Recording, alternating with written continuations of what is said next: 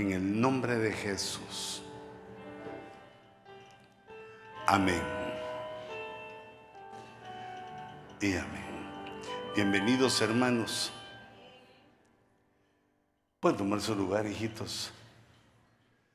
Bienvenidos esta mañana, este día de tan, tan importante para nuestra vida, porque si nosotros actuamos con el Señor, las cosas van a mejorar. Si nosotros, bueno, primero eso, que esté Dios con nosotros. Y después si vamos mejorando en obediencia, en la, en la guianza que Dios nos va dando, pues nos hacemos imbatibles, invencibles. Siempre el Señor a nuestro lado y proveyéndonos de lo necesario eh, para vivir y también para ayudar.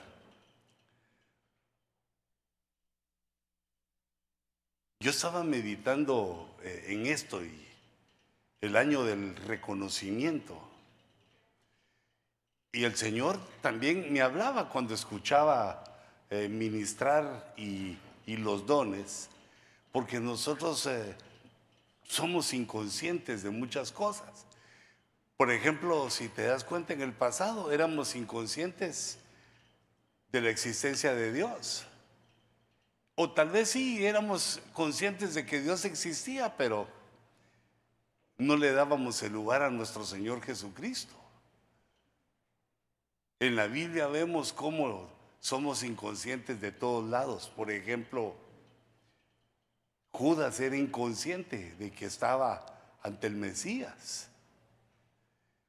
Eh, digamos, el, aquel siervo Demas que trabajaba con el apóstol Pablo, prefirió el mundo, no, no se dio cuenta del privilegio que Dios le estaba dando al ser enseñado por Pablo. ¿Qué planes tendría Dios para él si hubiera sido consciente de la grandeza del llamamiento que Dios nos da? Y así también podemos ver cómo Abraham era inconsciente de que su esposa era bella y dulce, hasta que por poco se la quitan. Entendió eh, ese, o fue consciente de esa situación. Entonces, hermanos, yo quisiera que, eh, bueno, mi sentido ahorita para predicarles, a la novos, no seas así es de que, mire, ahorita digamos, estamos aquí, la hicimos, estamos bien, pero no solo es de venir aquí, sino que es de permanecer. Ese es el problema. Digamos, venir un día, dos, un mes, dos meses, hasta años.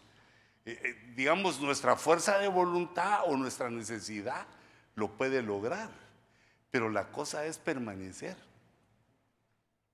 E, este permanecer es tan importante porque puede ser que laboremos o hagamos muchas cosas buenas durante años y de repente damos la espalda. y ese es un pesar, digamos, eh, para todo pastor y para, digamos, los que estamos conscientes de eso digamos, una carrera de 100 metros, lo que hay que tener es velocidad. Pero si es una maratón de 42 kilómetros, o hay otra, por si la, esa es la que veríamos de correr, que son 375 kilómetros, pero gracias a Dios que eso es en Australia, queda muy lejos para ir. Y se tardan días en hacer esa maratón, pero el ejemplo que eh, yo les pongo es porque Dios edificó la iglesia como una casa. Porque cuando es una casa para nosotros, es más fácil vivir en ella. Si se vuelve nuestro hogar, es más fácil vivir. Si se vuelve el templo, entonces es un lugar, eh, digamos, donde venimos a veces y no tenemos la confianza. Pero si es nuestra casa, entonces es diferente.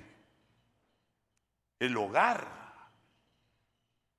Y por eso vemos, digamos, el versículo que el Señor me ponía, es que Uno debe aprender a vivir en su casa. Nosotros muchas veces, hoy, me sirvió el lentecito ahorita así,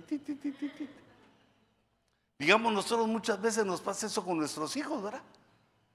Que ellos viven en nuestra casa, pero tienen que aprender a vivir bajo nuestro reglamento. Aunque los amemos, aunque ellos digan, pero yo soy tu hijo, yo soy tu hija, sí, claro que sí, y te amo.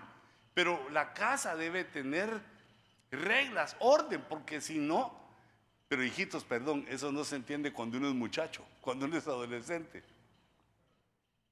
No entiende eso. Pero ya la madurez nos hace entender que si no hay reglamento, si no hay, digamos, si no hay una forma de vivir en la casa, la casa se arruina, se vuelve desordenada y, se vuelve, eh, digamos, como que fuera un área de niños, ¿da? como que fuera, ¿cómo se llama ese lugar donde cuidan a los niños? Eh, una guardería. Se volvió una guardería donde uno se hace del uno, del dos, del tres, de, todo, y hay un relajo y una lloradera y, y se necesita uno para cada persona, uno para cada niño, o, o uno para dos o para tres, porque son niños. Y, y, también, ¿verdad? Si se hacen viejitos ya eh, hay que tener uno para cada uno porque le llegue poner el bocado en la boca. Porque la Biblia dice que no, no debemos llegar a ser viejos en el Evangelio, sino maduros. La, la vejez viruela es solo para el cuerpo. Pero la Biblia dice que nosotros debemos aprender a conducirnos. De niños nos enseñaron a vivir en la casa de nuestros padres. Y si no estuvimos en la casa de nuestros padres, tuvimos que aprender más duramente que habían forma de vivir reglamentos, la hora de comer, bueno, si había, ¿verdad? O, o, lo que se pedía, la ropa, todo lo que se daba en la casa tenía una forma de ser de acuerdo a los padres. Hay que aprender a conducirse. Cuando somos niños, pues lo aprendemos en la casa suavecito en la casa de nuestros papás, porque el papá coscorronea, pero después también acaricia. Pero cuando uno crece en una casa donde no son sus padres, entonces son más duros con nosotros. Pero ahora ya en la madurez hemos venido a la casa de Dios y entonces Dios es nuestro Padre. Y ha dado el concepto de casa para que nosotros, como les decía al principio, permanezcamos, nos guste, nos sintamos cómodos, nos sintamos con confianza porque es nuestra casa. Es casa de los hijos. No, no es la casa del hermano Luis, o aunque sea pastor o lo profeta o apóstol, no, no es de todos nosotros. Pero Dios ha puesto, digamos, autoridades, un cierto orden para que podamos vivir todos en paz en la casa. Entonces cuando Jesús ve el templo, eh, ve el templo de Jerusalén, se enoja y tira todo, hace un tiradero ahí. Pero ahí les puse un corazonzote, poneme la, eh, mi, yo soy muy feo, mejor ponete este. Dice la versión CAS que los discípulos recordaron cuando vieron a Jesús tirando todo, porque estaban haciendo negocio adentro del templo, dice, los discípulos recordaron. Los discípulos recordaron entonces. E, esto quiere decir que cuando pasan cosas, cuando pasan situaciones, Dios nos recuerda cosas. Lo que hemos aprendido viene bajando cuando pasan cosas que tienen conexión, eh, cosas que están ligadas, digamos, como aquí en este caso. Entonces, los discípulos recordaron las palabras de las escrituras que decían, el celo por tu casa me consume. Consume quiere decir que se lo va acabando a uno, a que se lo chupa, que se, se lo devora. Pero la versión BDP traduce los discípulos se acordaron de aquel texto. El celo por tu casa me devora. Ese no es Débora, aparte es el nombre Débora. Débora es con B de bueno. Me consume, me devora. ¿Y por qué surge el celo, hermano? ¿De dónde viene el celo? Del amor. Cuando uno no ama, no, no tiene celo. Por eso, hijita, si tu marido se pone celoso, ponete seria, pero con ese ladito de la boca, reíte, porque es porque te quiere. Hijito, igual va. Si te dice tu esposa, además, porque estás viendo para otro lado, tranquilo, decirles que estoy probando si me eché líquido para.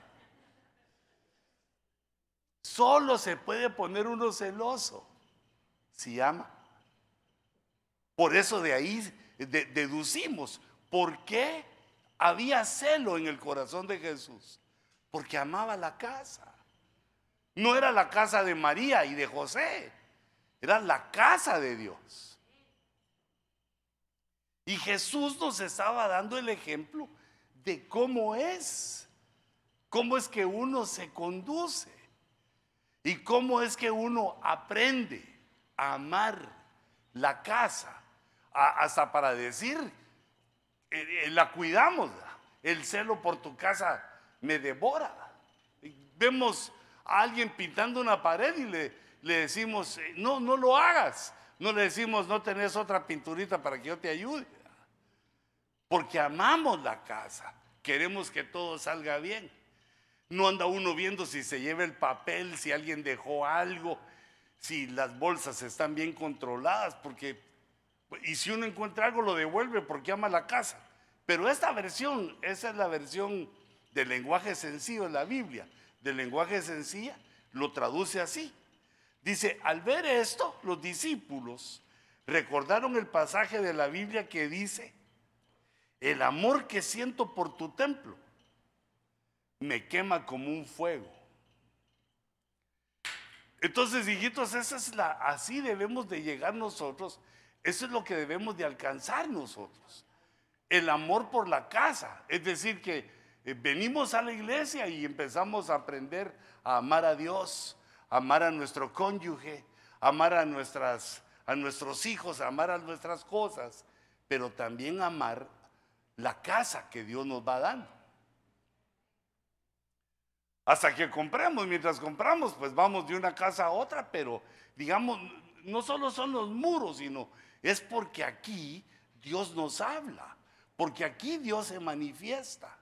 Ese es el lugar donde podemos venir a, a pedirle o agradecerle a nuestra comunión y comunicación con Dios. Entonces en el Nuevo Testamento, porque, perdón, los hebreos sabían esto, los, los hebreos sabían comportarse en el templo, porque les habían enseñado. Iban todos los sábados a recibir, eh, les hablaban durante todo el día, les enseñaban los maestros de la palabra en aquel tiempo y ellos sabían cómo comportarse. Sabían que en un momento le tocaba leer a alguien, eh, se ministraban las ofrendas, sabían del culto. Pero nosotros no, porque nosotros somos los gentiles. Nosotros conocimos de Dios apenas cuando nos hablaron de Cristo, bueno, del verdadero y el único Dios. Entonces el apóstol Pablo, en, ah, no puse si es primera de Tesalonicenses o segunda. Primera, primera de Tesalonicenses. Empieza el apóstol Pablo a enseñarnos esto. ¿Cómo nos debemos conducir en la casa del Señor? Este, este, conocimiento sirve para que permanezcamos en la casa de Dios. Es decir, ya sabemos, entendimos que Cristo dio su vida por nosotros. Y ya sabemos que Dios es un justo juez que a la muerte del hombre lo enjuicia. Tiene uno que dar cuenta de lo que hizo en la tierra. Tenemos ese conocimiento que Dios nos dio y sabemos también el tercer conocimiento que Él viene. Antes de que muramos, primero Dios, Él prometió venir y nos va a encontrar, pero que hay un problema después de la muerte o que Él venga, que nos van a juzgar. Y entonces, para mejorar, para crecer, para que podamos dar buen testimonio delante del Señor de nosotros mismos, debemos de vivir en la casa Por eso uno encuentra su congregación y le empieza a amar. Fíjate, si te das cuenta, digamos, el primer conocimiento que tiene a uno es que Dios lo llamó a la casa. No es que yo te llamé, bueno, tal vez te llamé para saludarte para exhortarte, pero fue Dios el que hizo un llamamiento para ti, te provee la casa, nos llama, nos provee la casa para crecer, para que aprendamos a esto que el apóstol dice. Primero como un rogatorio. Hermanos, os rogamos. Qué lindo cuando lo rogan a uno. ¿eh? Os rogamos que reconozcáis a los que con diligencia trabajan entre vosotros. Es decir, que Dios no nos llama a todos a trabajar eh, en la iglesia, eh, digamos, casi tiempo completo o todo el tiempo que tengamos, sino es a, determinado grupo de personas. Aquí dicen los que trabajan con diligencia. Hay algunos que solo trabajan, eso es otro nivel, trabajar con diligencia y os dirigen. Han alcanzado una autoridad en la iglesia y os instruyen. Hacen esas tres cosas. Enseñan, dirigen, conducen y trabajan. A ellos hay que aprender a discernir, a reconocerlos. Pero mira cómo, te ruego, con tus ojitos, Puedes ver quiénes van, quiénes vienen, quiénes están y, que por dentro tú los reconozcas y de repente los ves enseñando y, de repente los ves diciendo por aquí, por acá vamos a hacer esto y lo otro. Hay que reconocerlos. Ese es el primer, eh, digamos, llamamiento que hace eh, Pablo aquí en 1 Tesalonicenses, cómo debemos comportarnos para no tener problemas. Porque si no, los problemas en la casa son tremendos. Fíjate, el primer problema que hubo en la humanidad cuando Adán salió del huerto fue en la casa. Se peleó Caín y Abel. Y no solo eso, sino que fue en el altar, en la iglesia. Fue cuando se refirieron a lo espiritual que se pelearon. Y entonces ahora Dios nos quiere enseñar a nosotros cómo es que uno hace para no pelearse. Primero reconociendo a los que trabajan con diligencia, que esos son los, los hermanos que obtienen, eh, digamos, una autoridad en la iglesia, pero no porque me caigan bien, no porque sean colochos o porque tengan no, no, sino que es que Dios los llama y digamos, el boleto que se tiene para alcanzar autoridad en la iglesia es ese. Se meten esos hermanitos y trabajan con diligencia porque recordate que en la iglesia, la iglesia no, no, no paga.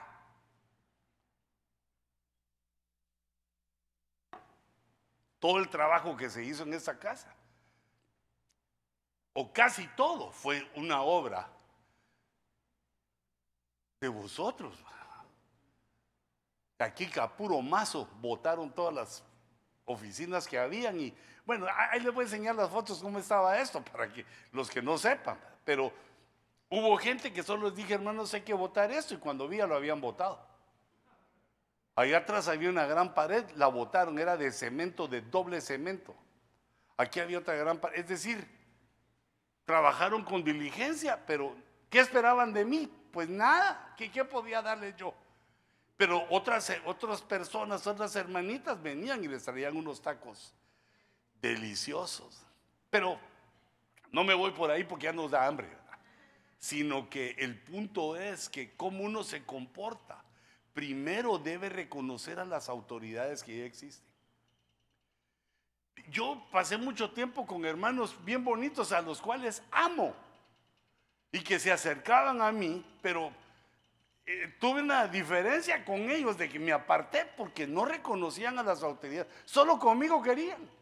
Y yo pues estaba contento porque también que uno caiga bien le gusta a uno caer bien, ¿verdad? Pero cuando yo vi que no reconocían a las otras autoridades porque estaban cerca de mí, les dije no, negativo, porque ese es un principio para aprender a vivir en la casa. Si no, uno tropieza y se va. El sacar de la, de la iglesia a los, a los hermanos es sacar de la casa de Dios a los hijos. Es una obra diabólica. Y así lo vemos en, todo el, el, transcurso del Antiguo Testamento. Vemos cómo los hermanos en la casa se pelean por esto. Primero porque uno debe reconocer autoridad. ¿Cómo es el año del reconocimiento? Si uno no reconoce autoridad, no lo reconocen a uno. Después no te reconocen. Porque eso es algo que se ministra. No, es, digamos, un carnet o algo, aunque sí vale la pena tener uno su carnet, pero no, es eso, ¿va? O una, eh, una plaqueta que te pongas aquí de eh, superpastor, o apóstol galáctico, ¿verdad? O profeta del infinito, sino que la gente nos mira, uno mira a sus hermanos, uno oye a sus hermanos, a quienes profetizan, a quienes Dios los usa y quienes también trabajan e, esto diligentemente, saben enseñar y saben dirigir. Ese es el punto número uno del verso 12. ¿Cómo vivir en la casa? Y dice, y que los tengáis en muy alta estima, con amor, por causa de su trabajo, porque trabajan para la obra. Todos trabajamos de alguna manera, pero especialmente a estos que trabajan con amor por la obra. Y aquí viene la conclusión, mira, vivid en paz los unos con los otros. Entonces, digamos, el pueblo eh, viene a la iglesia y reconoce a sus autoridades. Y los honra, los ama, los estima. Pero si alguna de esas autoridades locamente, torpemente, hace una injusticia, porque recordate que así somos, somos debiluchos. Si alguien que está en autoridad comete una injusticia, nosotros tenemos una, una cosa, diría ahorita, que se llama tribunal de honor en el cual cualquier oveja, la oveja que vino antier, cualquier oveja, si se siente que la trataron mal, puede venir al tribunal de honor y decir, protesto, protesto su señoría, y exponer su caso de cómo fue él, digamos, maltratado. Y ahí el tribunal de honor tomaría ya la, la decisión de decirle al hermanito, no hermano, aquí sí es, así es. Porque va a decir, no, fíjese, yo quería ir aquí, ir allá hacer eso. No, aquí no se puede, pero me cae mal que no se pueda. No, el Tribunal de Honor te dice, no, así vivimos aquí en esa casa. Y si el hermano tiene la culpa, entonces ya, ya el Tribunal de Honor le llama la atención, le jale el aire o lo coscorronea, de acuerdo de cómo sea el problema. Pero te digo, es la forma de vivir en paz. Y si alguien se sobrepasa, entonces hay un tribunal de honor. Ahora, hermanos, si sobrepasa, se sobrepasa alguna oveja, nos hacemos los locos, ¿va? Porque no va a venir el, hermano a decir, quiero mandar al tribunal de honor a ese hermanito nuevo, sino que lo, los vamos dirigiendo para que aprendamos todos, no como dice Luis Ponce, que hay que vivir en la, en la iglesia, sino como Dios nos va conduciendo para que llamemos la casa, para que el celo de la casa y para que vivamos en paz hasta la venida del Señor, que vivamos en paz en la casa, para que seamos cristianos conocidos, no cristianos anónimos. Los anónimos son los alcohólicos anónimos, los neuróticos anónimos, el vengador anónimo.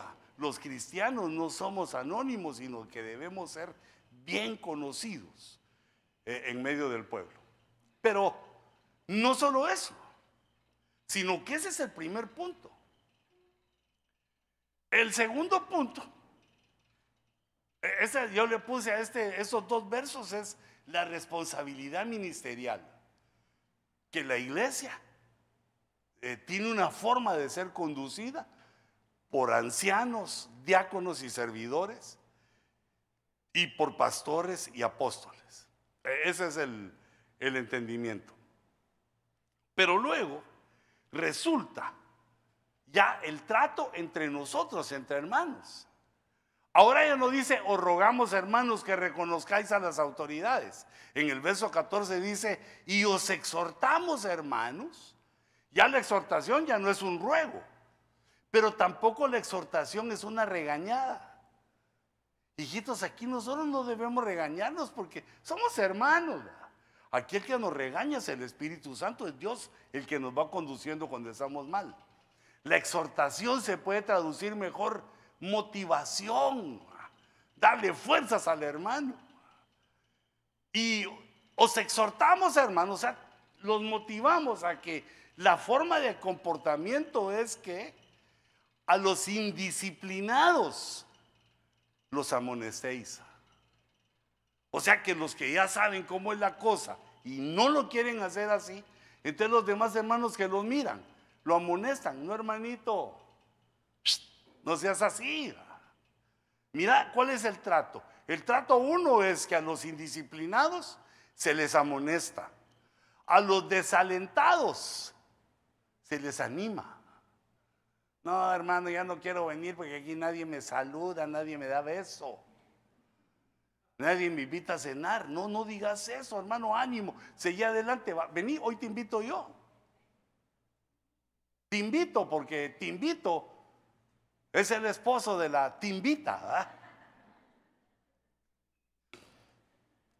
Entonces cuando uno ve a un hermano desalentado, no lo deja, sino que lo anima, lo ayuda.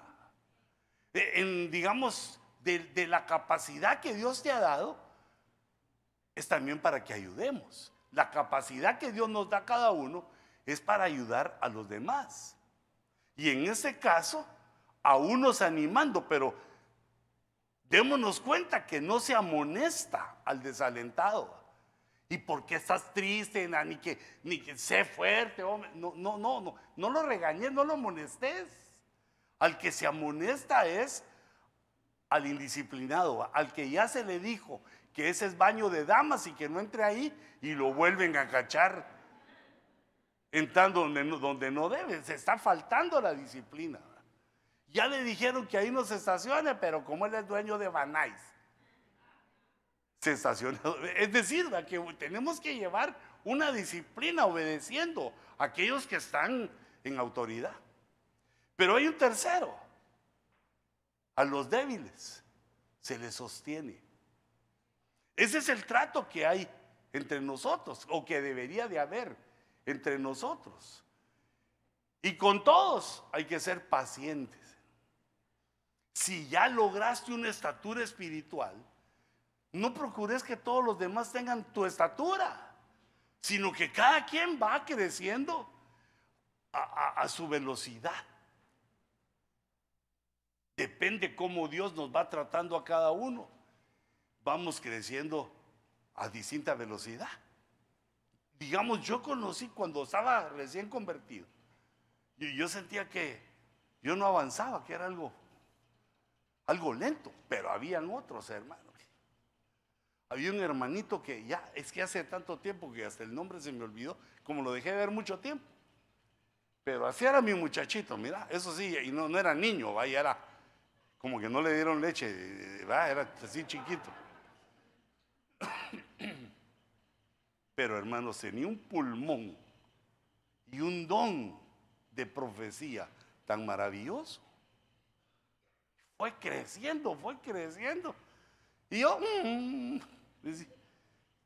de plano que yo nací aquí para, para siervo, para, ser oveja toda mi vida, porque aquellos iban y cuando yo miraba ya estaban entre los, e, entre los estos que ya tenían autoridad. Y a mí ni me llamaban, ni a servir me llamaban, ni de ofrecido. Hermano, voy a venir aquí a servir. Hermano, pero aquí lo queremos martes, viernes y domingo. Pues hermano, yo, yo voy a la universidad entonces los viernes y no, ni los martes puedo. ¿A te sientes, hermanito? ¿No quiere ayudar con las damas o en la cocina o al otro lado? Bueno, le decía yo, pero de todos modos me afectaban mis horarios. E, entonces alguien me dijo, no hermano, ahorita usted siéntese, oiga la palabra y gradúese. Entonces ya no va a tener que ir ni en las noches, gradúese de, un solo pues. Órale, pues, le dije, y entonces ya. Pero vi crecer gente así tremenda que los mandaron y, y yo años ahí. Pero añales. Me, digamos, me convertí en el 78 y en el 85 sentí algo así como que decir, burbujitas en el corazón, como, como que me suliveaba aquí, la verdad, que como que me llamaban a mí, hasta quien conocía al hermano Sergio. Ahí fue donde como que Dios me tiró chivola, pero ya habían pasado un montón de años. Entonces el crecimiento de cada uno es diferente. ¿Qué tiene que hacer uno? No compararse con los demás, sino que uno va creciendo a la, a la forma como Dios te tiene, porque uno no sabe qué planes tiene Dios para uno. A los que vi que se lanzaron antes de tiempo, se fueron a estrellar con la pared más adelante y tuvieron que regresar. No, y yo también, a mí también me pasó. Yo andaba en México, ya andaba dos años en México y de repente me entraba la idea, pero ¿qué estoy haciendo aquí? Durmiendo en el suelo. Si ahí, en Guate tengo que ser mi colchoncito. Bueno, ya no tenía nada porque todo lo vendí. Culpa de la hermana Cuti porque dije, no sea que esa mujer me seduzca de que nos regresemos.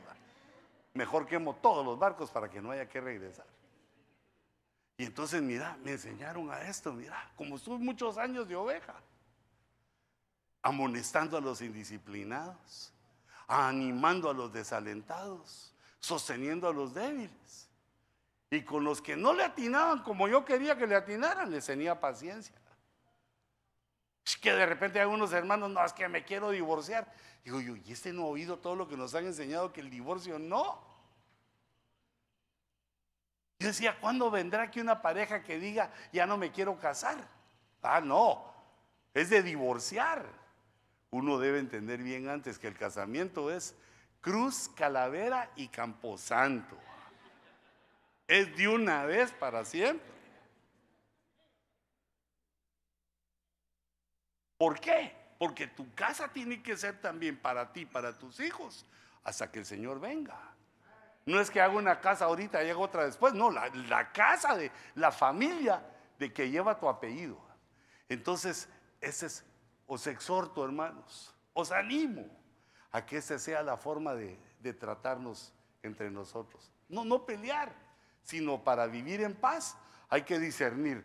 Este es indisciplinado, este está desalentado o está débil. Entonces nosotros le podemos decir, mira, al débil me gustaría decirle, mira, fuerte como la muerte es el amor. Vení más, oí la palabra, porque te vas a enamorar de Dios y, el amor te va a hacer fuerte. ¿va? El amor lo hace tan fuerte a uno que hasta está dispuesto a casarse. Para que te quedaste serio. Hasta darle uno al el cheque, lo que uno gana al trabajar al objeto de su amor, que es esa linda chata que Dios te ha dado. Está uno dispuesto a dar. ¿Por qué? Porque ama. Hijita, si uno ve que no le quieren dar, debe entender que no, no, no, no, te aman. No te cases ahí, por favor. Bueno, si no, compré una docena de pañuelos para que lloremos después, pero mejor si no. Y con todos los demás, pacientes. Y si alguien comete un error, sé paciente, arreglémoslo. Y si alguien no hizo lo que tenía que hacer, hagámoslo nosotros. Pacientes con todos, porque eso es lo que nos pide la, la Biblia. Esa es nuestra responsabilidad en la congregación, en el trato con nuestros hermanos.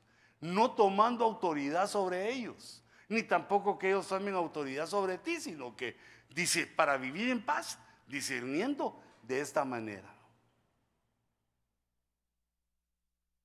Pero aquí me llega una mi menorá, porque ahora vienen siete consejos, pero estos siete consejos son personales. Dice cómo nos ha llevado el apóstol Pablo? Primero, el trato con las autoridades. Segundo, el trato entre nosotros, cómo ver a los otros hermanos. Y ahora, cómo debe vivir uno. ¿Qué es lo que uno hace mientras empiezan a pasar los días, las semanas, los meses, los años en la iglesia? para permanecer en la iglesia. Entonces son siete cosas. La primera, que sería el primer candelabro, dice, mirad que ninguno devuelva a otro mal por mal. Los cristianos no sabemos pagar mal. O si sabemos, hay que olvidarlo y entender que hay que pagar bien, sea lo que sea que nos hayan hecho. Aunque nos hayan hecho mal, nosotros pagamos bien. Porque el llamamiento que Dios nos ha hecho es para bendecir. Y por eso es que dice, la venganza, dice Jehová, como quien dice, nos dice Dios, no agarres lo que es mío. No tomes en tu mano lo que es mío. La venganza y yo pagaré. Señor, ¿y nosotros qué hacemos? Ustedes solo hagan el bien. Solo hacerles el bien. Principalmente a tu cónyuge, ¿va, hermano? Solo hacerle el bien. Si se levanta brava o bravo, hacerles el bien. Hacerle el desayuno. Y decirle, sí, mi bien. Sujetate también un poco. No se devuelve mal por mal a nadie. Y, fíjate, mirad, a nosotros nos dan la orden miremos que esto no ocurre entre nosotros. Sino procurad siempre, subrayé la palabra siempre, quiere decir, no hay excepciones, sino procurad siempre lo bueno, los unos para con los otros y para con todos. ¿Te das cuenta? ¿Cómo se vive en la iglesia? Pagando bien. Si te hacen el bien, hace tú también el bien. Si te hacen el mal, aguantate como cristiano y hacerle el bien. Esa es una de las formas como el corazón del hombre se convierte a Dios. Cuando ve que nosotros no actuamos como el mundo. Porque en el mundo, si te dan una cachetada, el consejo es que tú des dos. Que no te dejes. Pero ahora viene el Señor y nos enseña otra cosa. No. Te dan un bofetón, ponle otra mejilla. No devolvemos más. Aunque dan ganas, hijitos, las ganas cuesta que se quiten. Las ganas de devolverlo cuesta que se quiten, pero uno va entendiendo de quién soy. Dios me llamó a, a su casa, soy su hijo. Y Él me dice que mal por mal, no. Y entonces el que te hizo mal espera que tú le devolvas algo peor. Y cuando ven que no, cuando se dan cuenta que en lugar, que sos consciente de que te hizo mal y en lugar de eso le devolves el bien, el corazón se debilita. Empieza, y, usted, ¿qué, qué, qué, onda? ¿Qué de qué? No es que yo soy cristiano, ¿y a dónde va? Ya tenés una oveja que te vas a traer aquí. Ya está casi balaseado para que te lo traigas a morir aquí. Esa fue la estrategia de Jesús. Cuando él en la cruz dijo, Padre, perdónalos a los que le habían hecho mal, lo habían avergonzado, lo habían eh, lastimado, insultado, escupido. Pidió de beber y le dieron vinagre. Todos los que le habían hecho mal. Y entonces nos da la enseñanza máxima. Padre, perdónalos no saben lo que hacen. E, ese es el, punto de no se le devuelve mal a nadie. E, enseñándonos Dios cómo vivir en la casa. E, el segundo te va a gozar un poquito más. Están siempre gozosos.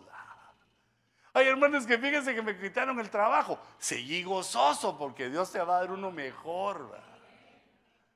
Ay, hermano, fíjense que soy perdiendo el gozo porque se fue mi mujer. Ahí ya no se dice el mismo consejo, ¿va? que Dios se va a dar otra mejor. No. Pero se da otro consejo. Ah, mira, ponete gozoso porque ahorita ya está sufriendo, está chillando ahí porque ya no te tiene y, vos seguís pidiéndole a Dios que te la regrese. Pero ya no es el mismo consejo, pero hijitos, están siempre gozosos porque el gozo del Señor se transforma en fortaleza. Y ya no nos hace debiluchos, ya no nos hace débiles, eh, ni nos hace tampoco eh, que estemos entristecidos, sino que el gozo del Señor debemos buscarlo todos los días. E, ese es, eso está en el verso 16. Y en el verso 17, la oración. Algunos hermanos eh, que yo he escuchado dicen que orar sin César. O sea que aunque César no venga, oremos. Pero no es eso lo que dice ahí. Ahora, hermanos, hay que ir a trabajar, hay que atender, hay un montón de cosas que hacer. No podemos pasar las 24 horas del día orando. Ni siquiera el culto se pasa orando, sino que hay orden, hay orden. Pero lo que está diciendo aquí es que tengamos una comunicación constante con Dios. Cuando vas eh, en tu carro, pone alabanzas o pone un mensaje. A menos que tu esposa quiera platicarte, lo, lo apagas todo. Vaya, ¿qué hice, hijita? Me gasté la batería. Vaya que a mí me queda todavía. Test, test, test. Ya me arruinaste el nuevo. ¿Te, das cuenta de ese punto? Que uno busque el gozo. Mira cómo éramos antes cuando íbamos en nuestro carro, oyendo a Pink Floyd, ahí sí, aleluya. Ah, no, aleluya, no, pero ahí sí, felizones. Ahora nos hicieron un llamado y queremos oír lo que dice nuestro papá. Queremos oír la palabra, queremos oír las canciones con que se le alaban. Porque e, esa es la forma de conservar el gozo y también orar. Oración. Primero no me oigo y ahora te grito.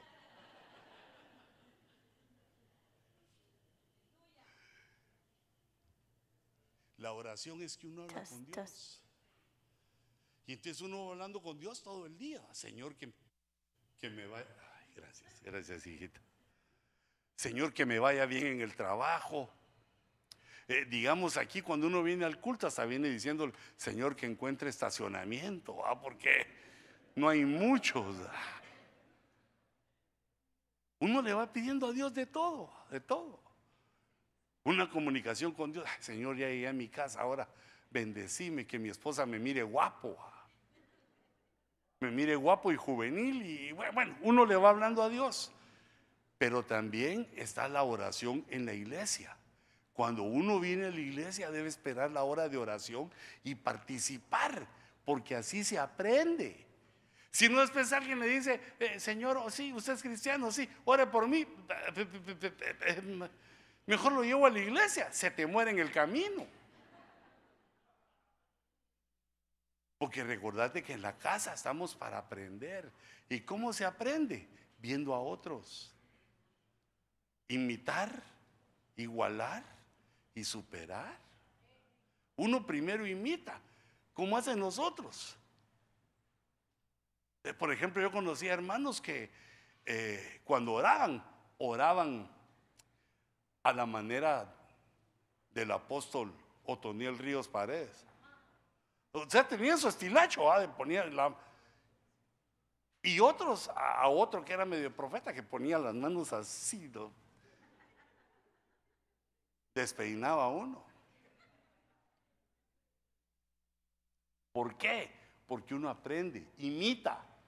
Nadie nace sabiendo a orar, sino que eso se aprende. Y, digamos, el texto para aprender dónde está la oración no se aprende con conceptos, sino que se aprende leyendo los salmos. El que lee los salmos aprende a adorar, a alabar y a orar, porque ahí está la clave. Muchos de los salmos son oración. ¿Cómo se oraba? Entonces ya tenemos tres cosas que hay que hacer. Ver que no se pague mal por mal en la iglesia. E, eso no lo vas a querer poner en la calle porque ahí te van a coscorronear. Solo sugerirlo porque en la calle están los impíos. Ese es el trabajo, ese es el trato de los llamados a ser hijos de Dios. Están siempre gozosos. No dejes que nadie te quite el gozo, hombre. Ni tu esposa. Cuando te alejas, ya. Uno le agarra su cabecita y le da un beso, pero que ella mire, ¿verdad? que lo estás haciendo así con emoción. No que que solo le pone la trompota así en la cara. Que miren que uno hace la emoción. Ah, entonces ya. Estoy con gozo. queremos gozo. Uno se calma y también, bueno, esos son los casos de la familia, siempre gozosos y orad sin cesar. Ah, dijimos que no era César, sino que era sin cesar, todo el día orando. Todo el día diciéndole, Señor, aquí voy en tu nombre. Señor, ahorita va a hablar mi jefe conmigo, que lo que haga es que me, me pague más. En el caño central me quedó el verso 18, donde dice, dad gracias en todo porque esta es la voluntad de Dios para vosotros en Cristo, que seamos agradecidos. Pero quiero que veas que dice, dad gracias en todo. No por todo, porque hay cosas que es difícil dar gracias, porque uno no entiende. Digamos el ejemplo que te decía, gracias Señor porque me quitaste el trabajo. No, lo necesitábamos en lo que entendemos lo que Dios está haciendo con nosotros. Eh, desgracias en todo. Señor, estoy así como estoy, no entiendo esto, pero gracias. Gracias. Ahora dirígeme, ¿dónde va? ¿Quién va a ser la empresa que va a contratar para que le venda mi sapiencia, mi entendimiento, mi madurez, mi consejo? Y Dios se va a ir dirigiendo. Gracias en todo. Pero imagínate aquel aquella mujer que su esposo se le fue. Bueno, tal vez sí va a decir, gracias Señor. Hijito, procura portarte bien para que no diga así tu mujer, sino que diga, tráemelo de vuelta, Señor. Ah, pero hay algunas que sí tienen razón de decir, gracias Señor, llévatelo por tus senderos, por tus caminos, aquellos caminos sinuosos donde hay barranco de un lado y barranco del otro. Hay, cosas que es difícil dar gracias. Por ejemplo, Dios quita al rey Saúl. Y ahí está el profeta Samuel pidiendo, Señor, no, por favor, Señor, perdónalo, regresa. No entendía. Él debió haber dicho, Señor, gracias. Gracias, ¿cuáles son tus planes? Hay cosas que el amor y el sentimiento nos impide dar gracias. Por eso es que nos lo aconseja. Dad gracias en todo. Aunque pienses que te está yendo mal, no, ahí hay la mano de Dios porque te va a ir bien. Excepto en esto que te decía del, del matrimonio. Gracias en todo. Esa es la voluntad de Dios en Cristo, que aprendamos a dar gracias. Y el quinto, no apaguéis el Espíritu. Ese es el Espíritu Santo. Y una de las formas en que nosotros empezamos a apagar el Espíritu es cuando nos oponemos a los dones del Espíritu. Digamos, hay gente que se opone a hablar en lenguas. Pero ¿por qué si ahí está escrito? No, es que no me gusta, ¿por qué se dice No, no, no, pero es que vos no sos el que juzga eso. Sino que lo que debemos procurar todos es encender el espíritu. ¿Y cómo? Procurando todos hablar en lenguas. Pero pedirle al Señor, Señor, dame profecía. Qué bonitos los que ya profetizan, pero yo sé que lo haría mejor, Señor. Yo diría, así dice Jehová de los ejércitos. Y callaría a todos. Buscar el don, pues. Porque eso es lo que enciende. La forma de encender, no de apagar el espíritu, es darle lugar a Dios en el culto. Digamos, la alabanza, como equivocadamente creen algunos, que es solo el show mientras el pastor va a decir alguna que otra cosa o va a predicar. No. Dice la Biblia que Jehová habita en la alabanza de su pueblo. Cuando nosotros empezamos a cantar, y te lo digo con confianza porque veo y siento la presencia del Señor cuando estás alabando y cantando, los miro. Gloria a Dios, digo yo. Entonces, dice la Biblia que vengamos a las puertas de su casa con acción de gracias. Gracias, Señor, porque no vengo en no vengo a pie, no vengo en bicicleta, no vengo en patines. Vengo en carro con aire acondicionado 4x4. Chocadito, pero porque me distraje. O, o como vengada, vengo en moto, vengo. Gracias, Señor dando acción de gracias. Y luego dice que entramos a los atrios en alabanza. Las alabanzas nos transforman, nos cambian de nivel. Y como el Espíritu está aquí, como Dios está aquí en la alabanza, se empieza a mover a tu favor. La Biblia dice que a toditos nos dieron dones. No dice que solo a los viejos, ni que solo a los jóvenes, sino dice a todos. Hermanos, todos tenemos dones que algunos ya hemos descubierto y otro montón que no hemos descubierto, que todavía son una incógnita para nosotros. Pero ¿cómo se, cómo se enciende el espíritu? Porque ahí dice, no apaguéis participando en la alabanza. Perdonaba, pero digamos, como eso siempre lo digo, porque es que ese es... Fíjate que, por ejemplo, Hace años yo iba al estadio ya de Guatemala. Yo no soy del Barça ni del Real Madrid. Yo soy del glorioso Club Social y Deportivo Municipal de Guatemala. ¿ah? Y entonces, digamos, yo llegaba al estadio y ¿qué miraba? Como a 80 gentes que aplaudían. ¡Yeah! ¡Ay, qué bruto! O como 80 o 100 gente. Ahora que ya no puedo ir hasta allá, yo me siento a ver cómo el Real Madrid le gana al Barcelona y miro el estadio lleno y que aplauden y dicen cosas. Y digo yo, ¿y nosotros? ¿Estamos delante del Barça? ¿O del Real que ganó?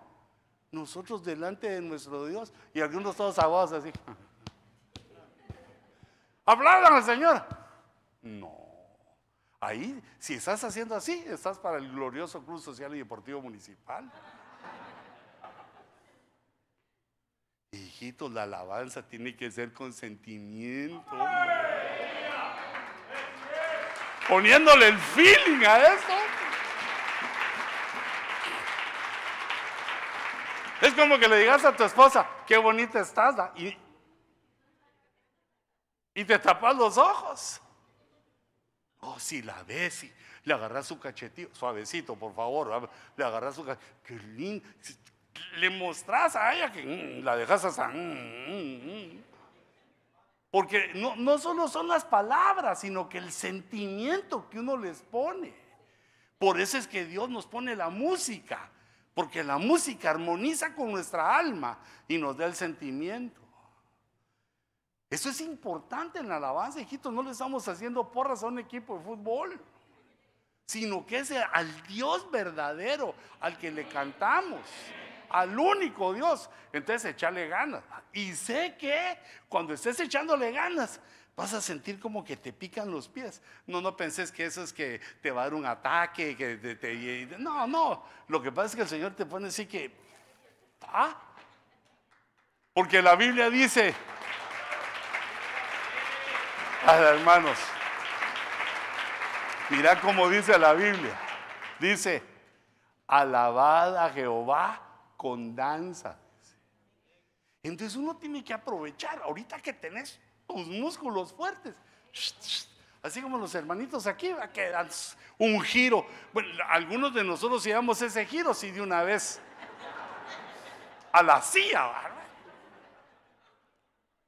Pero sabes que deja que tu cuerpo, porque es que no lo haces para que para agradarme a mí o a alguien, sino que es para Dios. Yo lo que hacía cuando era oveja es que me le escapaba la hermana Cuti.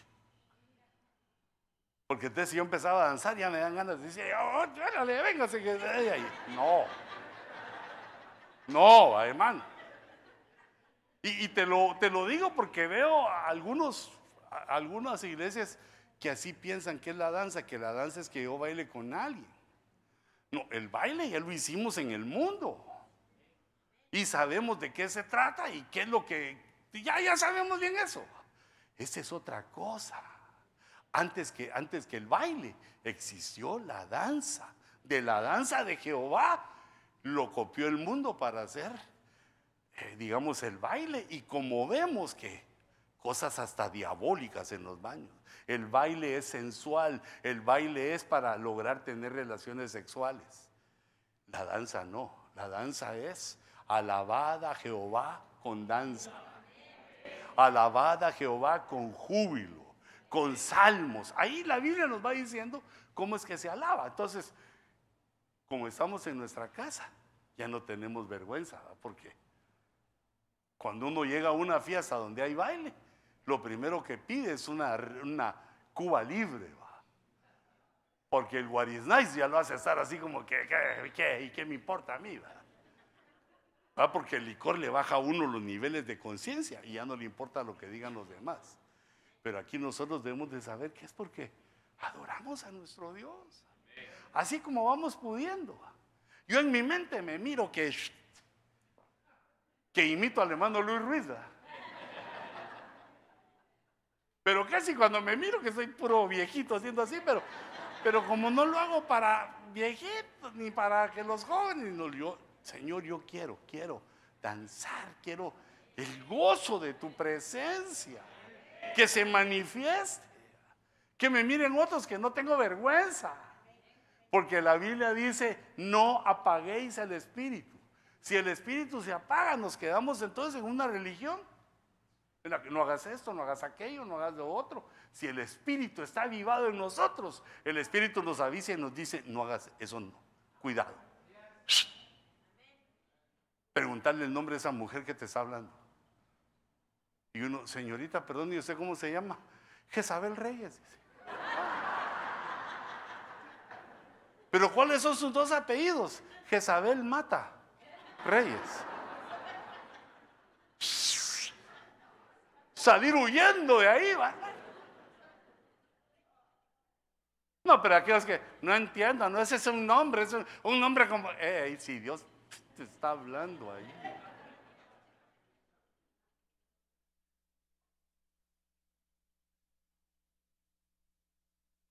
Si el espíritu se apaga, podemos perder la salvación. Eh, digamos, el temor que se levantó cuando Jesús dijo que el que dijera algo contra el Espíritu Santo no tenía salvación, ya perdía la salvación. Tremendo.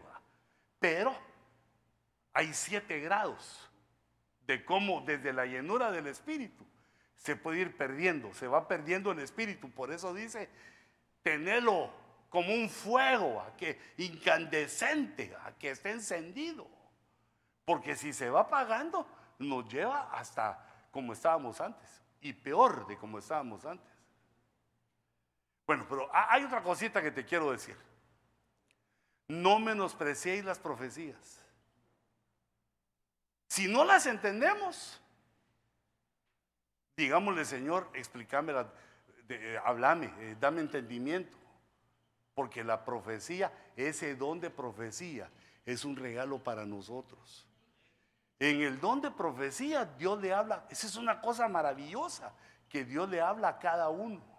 Cada uno lo interpreta diferente, lo interpreta para uno mismo.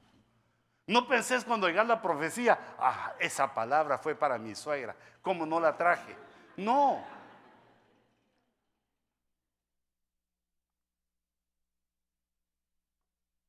Si no vino, no era para ella. La palabra que se da es para los que venimos, los que estamos aquí. No menospreciéis. Quiero decir, no le pongas un precio más bajo al que tiene la profecía.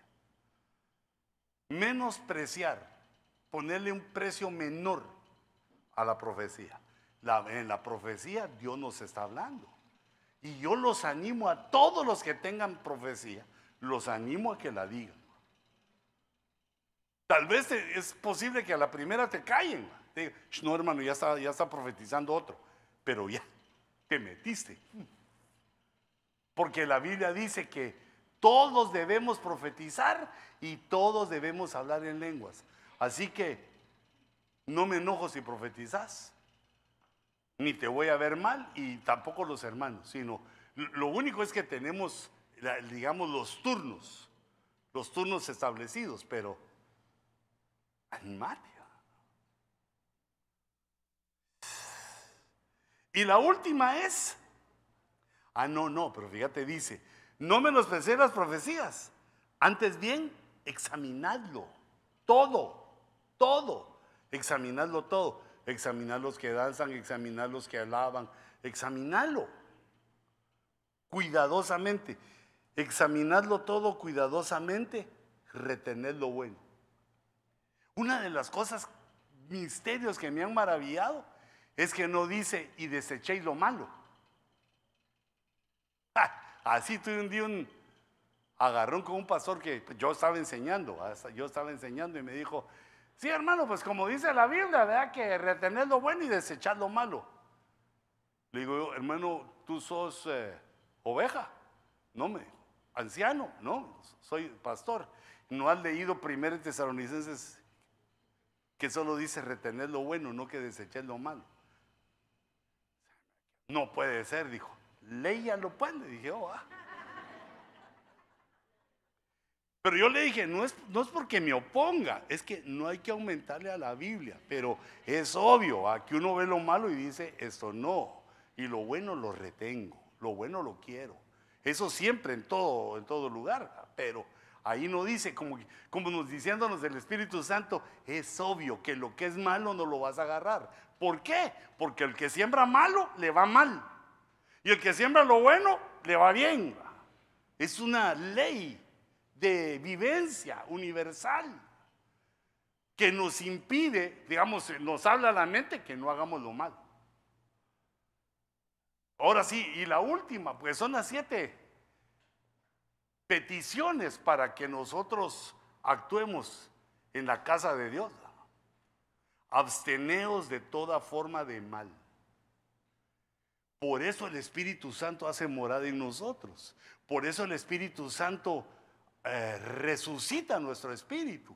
Por eso el Espíritu Santo nos da entendimiento y nos da poder en la conciencia para que nosotros sepamos discernir, sepamos separar lo bueno de lo malo y no solo, eh, digamos, no solo ver lo malo, sino que abstenerse. Abstenerse quiere decir que lo podés hacer, pero que el consejo de Dios es que no lo hagas. Dios no se opone cuando nosotros hacemos el mal o pecado, no se opone, pero nos dice que eso va a tener consecuencias. Nadie se salva de esto, hermanos. El que hace lo malo, el que siembra cactus, se espina la mano. Así dice el mariachi, me de comer esa tuna. Aunque me espine la mano. No, tú ya no hice esas. Es que yo las oí antes cuando tenía 15 años y por eso todavía me acuerdo. Absteneos de toda forma de mal.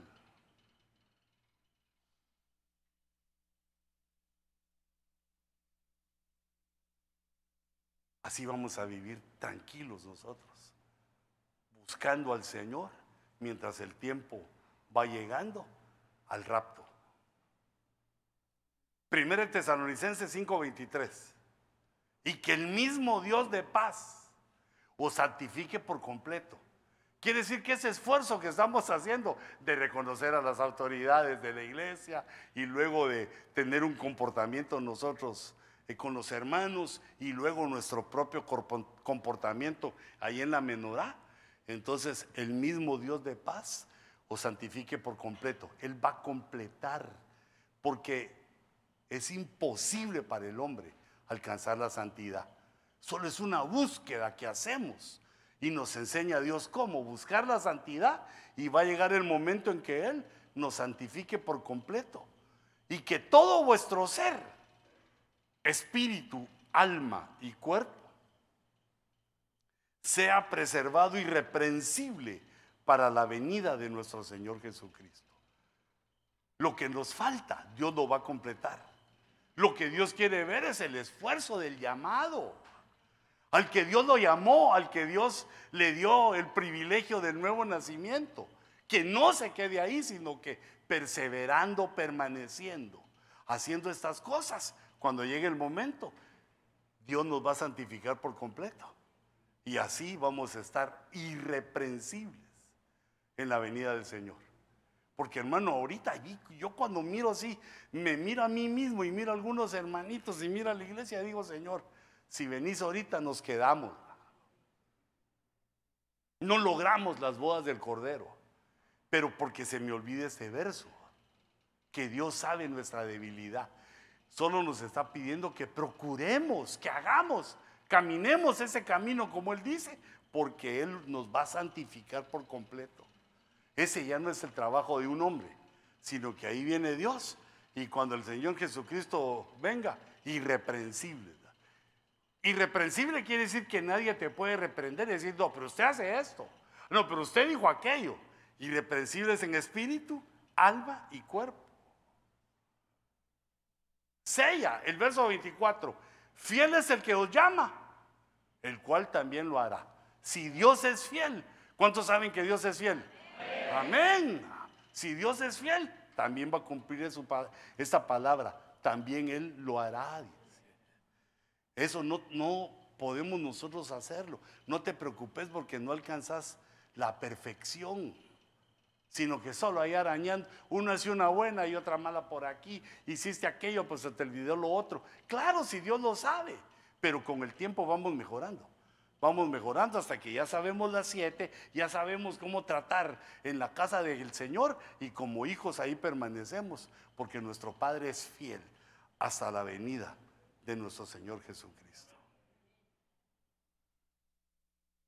Aquí puse los versos, mira, completo los versos. Me gustaron más en la menora, por eso los dejé ahí, porque así con gráfica se le queda más a uno. Quiero ver dónde está mi gráfica. Pues eh, eh, siento, yo pienso, así dicen los pedagogos, que así es más fácil de aprender que viendo solo letras.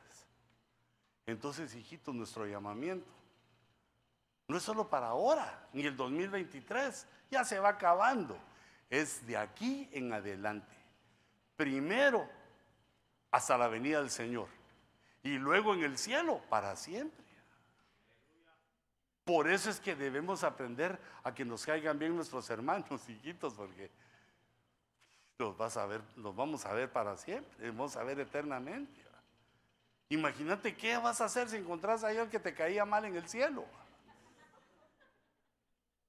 Porque es que hay unos sentimientos bien profundos, como aquella hermanita que decía, no, si usted se viera al cielo, hermana, las hermanas sí se pelean algo durito.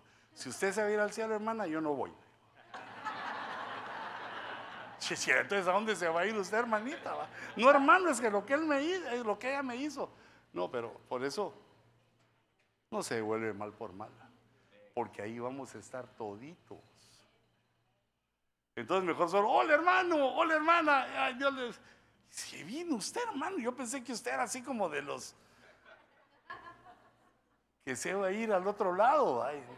no, pues ya ve, aquí estoy, hermano. Allá nos vamos a encontrar y nos vamos a reconocer, aunque allá vamos a estar un poco diferentes, sin panza. sin arrugas.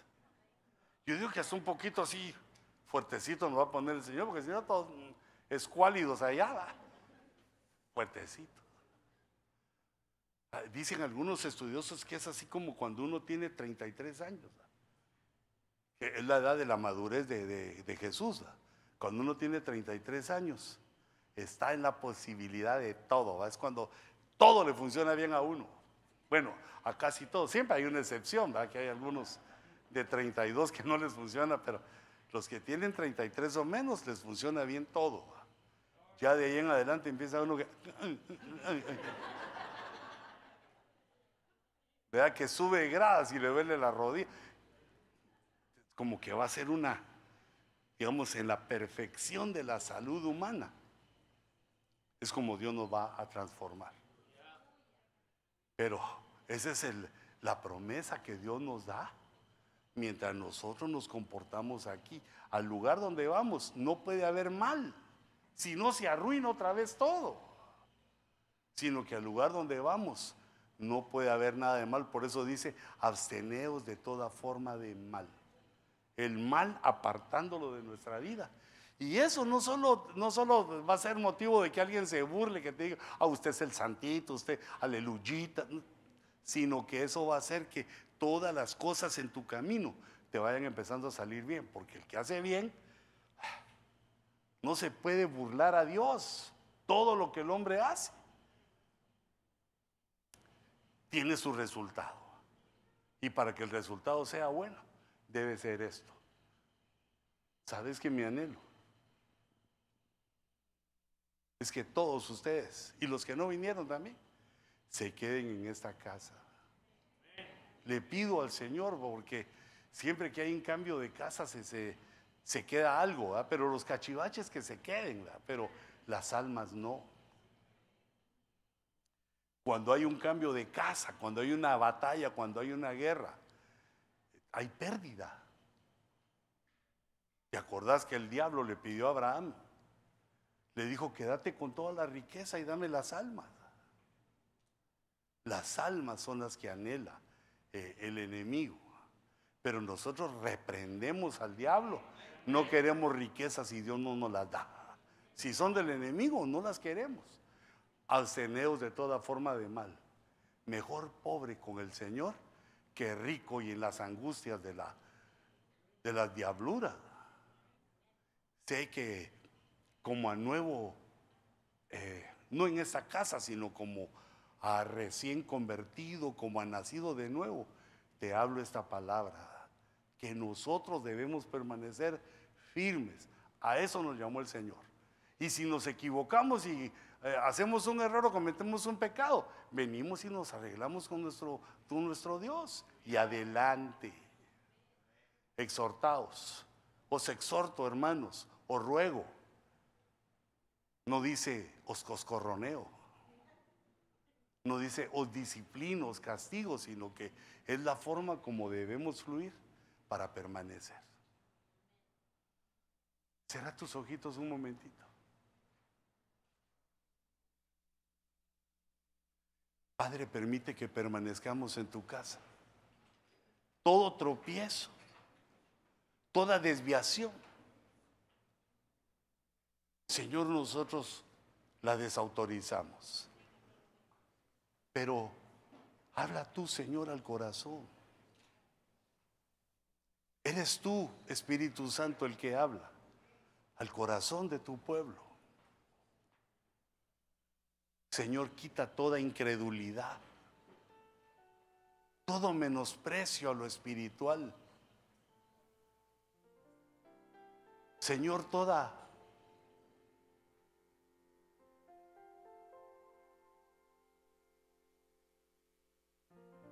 todo deseo de devolver mal por mal. Arráncala de nuestro corazón, porque nosotros venimos entregándola hoy para permanecer. Señor, que el trabajo en tu obra, si nos cansó corporalmente, devuélvenos la fuerza, pero no permitas que nuestro corazón se canse de servirte. No permitas que nuestro espíritu se canse de servirte y de obedecerte. Yo ministro un espíritu de fortaleza a tus tobillos, a tus pies, no solo en lo literal, sino en lo espiritual. Bendigo tus coyunturas, tus rodillas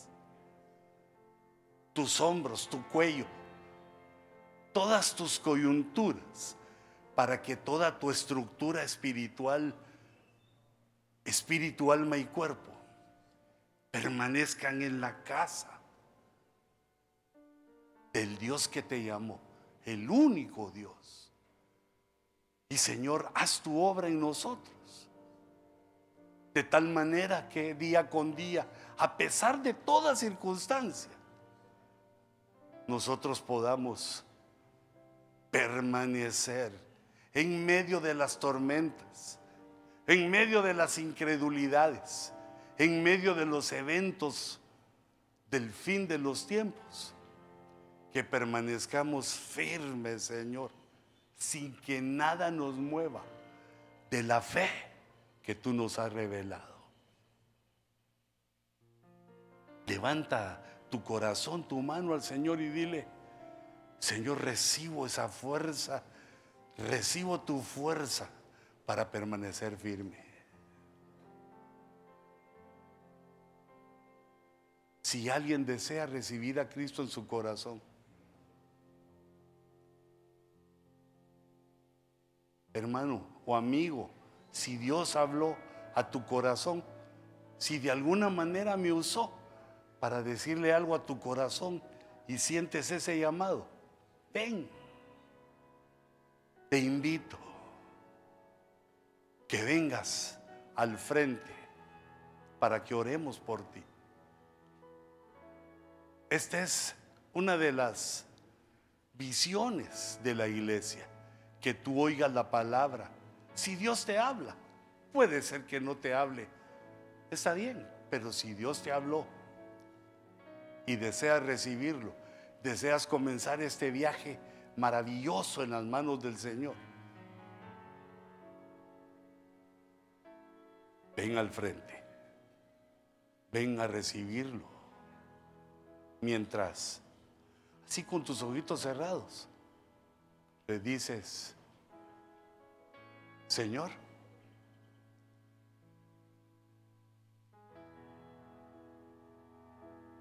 yo recibo tu fuerza.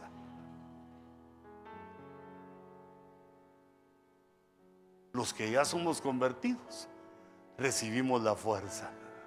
Y yo te invito a ti, si aún no te has convertido, te invito a que vengas.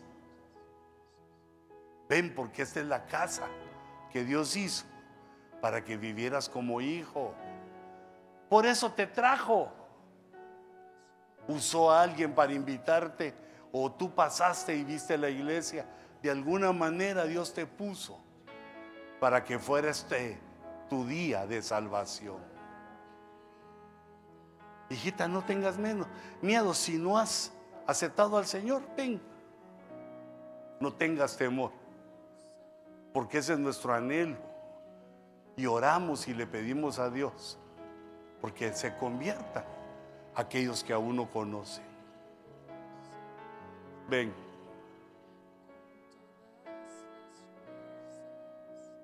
Señor, tú eres el Dios que llama